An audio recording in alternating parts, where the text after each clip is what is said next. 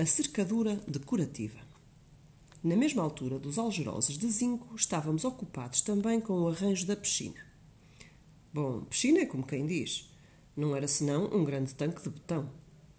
Que tal revesti-la com os azulejos catitas de uma cor airosa? Era maneira de dar-lhe já algum estatuto.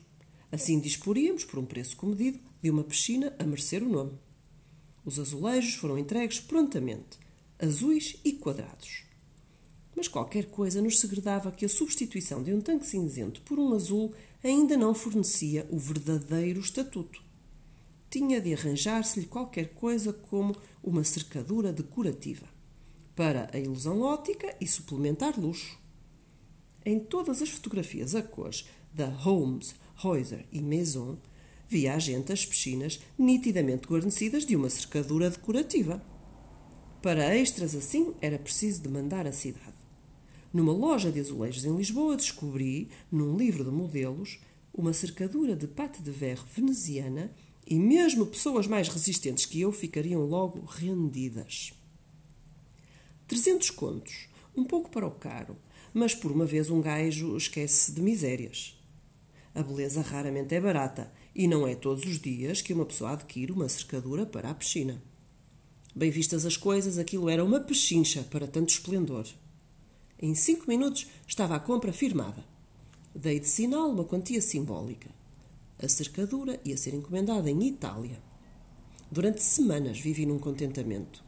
Também os azulejos azuis empilhados em volta do tanque de betão pareciam numa tensa expectativa de se verem valorizados. Eu via já diante dos olhos o espantoso resultado final.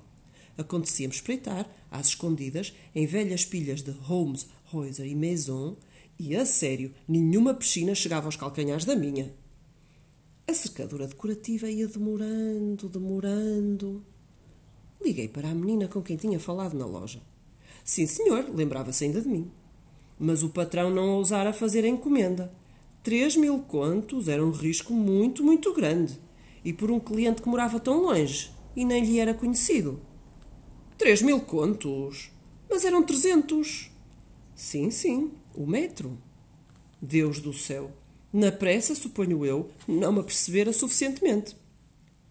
Quem é que compra uma coisa dessas? Perguntei, mais para me dar as de arrogância do que por curiosidade. Alguma pessoa, uma vez ou outra, para pôr um tom numa casa de banho, meio metro, para uma pintinha aqui, uma pintinha acolá. Por instantes descortinei em mim um ligeiro ressentimento por o patrão da rapariga, sem me ver, me tomar por um necessitado. Mas essa vaidade transformou-se num abrir e fechar de olhos numa sensação de alívio. Tinha-me livrado de boa. Pelo mesmo caminho, estaria agora no quintal com três mil contos de cacos inúteis, incluindo a perspectiva certa de um pelotão de oficiais de diligências. Que é que fazemos com o sinal? perguntou a menina cheia de compreensão. Um dia passa aí. Escolho qualquer coisa. Um azulejozinho para a casa de banho. Há de haver com certeza algum partido. Uma parte dos azulejos azuis que estavam empilhados em redor do tanque de betão foram cortados em tiras, pusemos as tiras como cercadura decorativa e ainda ficámos com uma bela piscina.